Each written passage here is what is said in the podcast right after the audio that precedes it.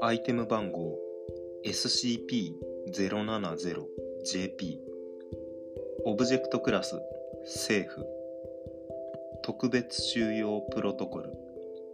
SCP-070JP は常時施錠して封鎖してください。SCP-070JP に隣接する部屋には財団職員が複数人居住しいかなる時間帯でも最低1人は室内に滞在してください。SCP-070JP を開放して SCP-070JP1 に侵入する場合はレベル3以上の職員の許可を得てください。SCP-070JP1 内部の調査を目的とする場合は3分以内に SCP-070JP を通じて退出してください。SCP-070JP2 との接触を目的とする場合は通信機器や位置追跡装置など適切な装備をした D クラス職員を侵入させ侵入後は SCP-070JP を施錠してください。複数人からなるチームでの侵入を行う場合はレベル4以上の職員3人の許可を得てください。説明。SCP-070JP は県市内の集合住宅に存在する。号室の床下に入るためのメンテナンスハッチです。SCP-070JP 内に侵入すると SCP-070JP1 と指定される廃墟に移動します。SCP-070JP1 内部は一見すると木造ですが屋内の家具やガラス窓も含めて内装や壁面を破壊する方法は現在発見できていません。SCP-070JP1 におよそ5分以上滞在すると SCP-070JP2 と指定される存在が出現します。SCP-070JP2 は複数人の男女の歌声とともに出現し SCP-070JP1 内の人間を襲撃します。SCP-070JP2 を撮影する試みは全て失敗しておりその外見については犬じゃない大きい犬に似ているという感想しか判明していません。D クラス職員に持たせた追跡装置から SCP-070JP1 は県市郊外に位置する犬専門大型ペットショップの跡地。2000年11月に倒産。財団所有の不動産会社が現在の所有者です。であることが判明しました。しかしペットショップ跡地に人員を配置しても SCP-070JP から SCP-070JP1 に侵入した職員を発見することができないため SCP-070JP1 はペットショップ跡地と同じ間取りの異空間だと考えられています。また SCP-070JP2 が出現すると SCP-070JP が開かなくなります。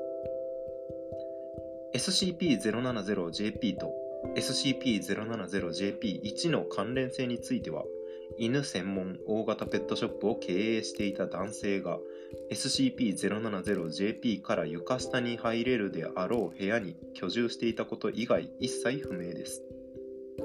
なお元所有者の男性についてはペットショップの倒産後編集済みとなっており SCP-070JP との関連は低いと考えられています。ホイ探査ログ 070JP-BB1 対象 SCP-070JP1 探査者 D32414 よし中に入った。どこだろうなここは。見えるものを説明しろだったな。えー、っとまず俺が出てきたのは店みたいなところだ。カウンターの裏側の小さな扉から出てきた店の中には棚と檻がいくつか並んでる棚はだいたい割れてるし、檻も蓋が開いてるな。正面にはドアがあって、右手の方に窓がある。窓に近づく。窓の外は結構な田舎だな。店の隣には草ぼうぼうの庭と畑があって道路が見える。片側一車線だ。あと、看板かな店の敷地にポールが立ってる。えー、っと、かなり錆と汚れがついていて読みにくいが、ワンワンランドって書いてあるな。全部ひらがなだ。あとは空が晴れてるぐらいしか見えない。ああ、先生、今気がついたが、俺が出てきたカウンターの横の方に階段があった。どうやら2階があるらしい。階段は埃が積もってるけど、そこまで古くはなさそうだ。うん、いけるいける。上の階に上がってみる。もうすぐ踊り場だ。やっぱり意外と頑丈な階段だ。なんだ？何かいる。何か2階にいる。あまりよく見えなかったけど、犬みたいだ。わかった。もう一度見てみる。じっとしてる。動いた。ああ、早い。あいつ、犬じゃねえ。犬なんかじゃねえ。おい、開けてくれ。来る。早く開けてくれ。削除済み。開けろこの時点で SCP-070JP の前に待機していた職員が D32414 の救出を試みたが SCP-070JP を開くことはできなかった。ああ、いる。開けてくれ。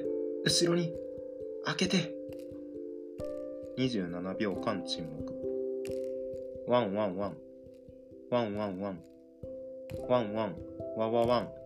ワンワンワン。補足。以下、通信機のバッテリーが切れたと思われる4時間後まで D32414 はワンワンワンというフレーズを繰り返していた。追跡装置の情報から D32414 は県、市郊外の犬専門大型ペットショップ跡地に移動したことが判明した。探査ログ。070JPBB2 対象 SCP-070JP1 探査者 D42671 探査前情報。SCP-070JP1 と関係があると推測される。県市郊外の犬専門大型ペットショップ跡地に武装した職員4名をあらかじめ配置した。中に入った。映ってる？はい。カウンターの内側に出てきました。中はペットショップだったのかな？左の壁に棚が並んでいる。窓？あるけど、了解、近づいてみます。はーい、外の景色です。かなりの田舎だな鍵は錆びてるのか動きません。ん？あれは看板かな？ワンワンランド。これで映ってるかな？ん？今、音がしたような。あ、2階あるんだ。上に上がってみる？え ?1 階の調査が済んでから？まあいいけど。じゃあ次は檻を移します。どれも全部空で蓋も開いてます。うん、少しだけ犬の匂いが残ってる気がします。ここの棚はペットフードを並べてたんでしょうね。そして玄関のドアは鍵がかかってるのかな開かない。ん？え？この時点よりカメラからの映像は画面に向けて手を振る犬のアニメーションに変化した。何あれ？え？ちょっと、やめて。え？ドア開かない？ねえ、開けてよ。ここ開けてって。やだやだやだやだやだやだ。窓、窓から。27秒沈黙。ワンワンワン。ワンワンワン。ワンワンワンワンワン。ワンワンワン。以下、カメラからの映像と音声に変化はなく、バッテリーが切れたと思われる4時間後まで続いた。ほい。県、市、郊外の犬専門大型ペットショップ跡地に配置していた職員は D42671 および SCP-070JP2 の出現を確認できなかった。補足2音声記録を調査したところ SCP-070JP2 の出現以前から観測されていた歌声に D32414 のものと思われる男性の声が加わっていることが判明した。犬メタ建造物電動入り瞬間移動のタグがついてます。メタ。メタ要素あった？建物異常系なのでセーフとなってるっていう認識かな。中に入らない限りは異常が起きない。中に入ってしまえば最後ワンワンランドの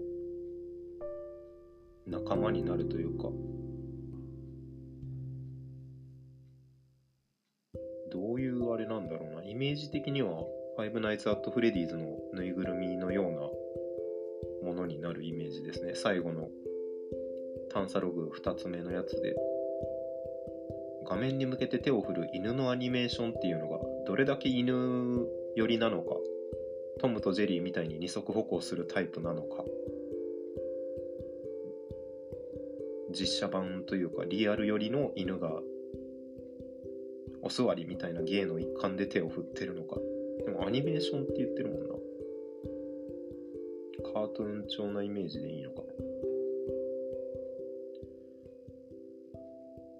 犬専門大型ペットショップを経営していた男性元所有者の男性についてはペットショップの倒産後これ編集済み多分自殺とかじゃないかな。で、関連は低いと考えられています。予想ですけど。うん。異空間系ですね。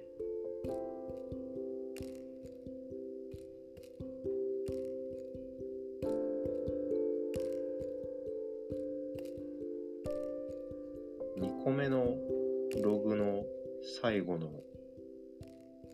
窓からっていうのすごいダゴンを思い出すの思い出しますね。ダゴンのラストもあの化け物が追いかけてきて化け物から逃げて命からがら自宅まで来た帰ってきたけど最終的に窓にその化け物の手が見えてみたいな。窓に窓にって言って終わるやつなんですけどもしかしたらちょっとオマージュというかやそういうリスペクトがあるかもしれないですねこの記事も。という SCP でした。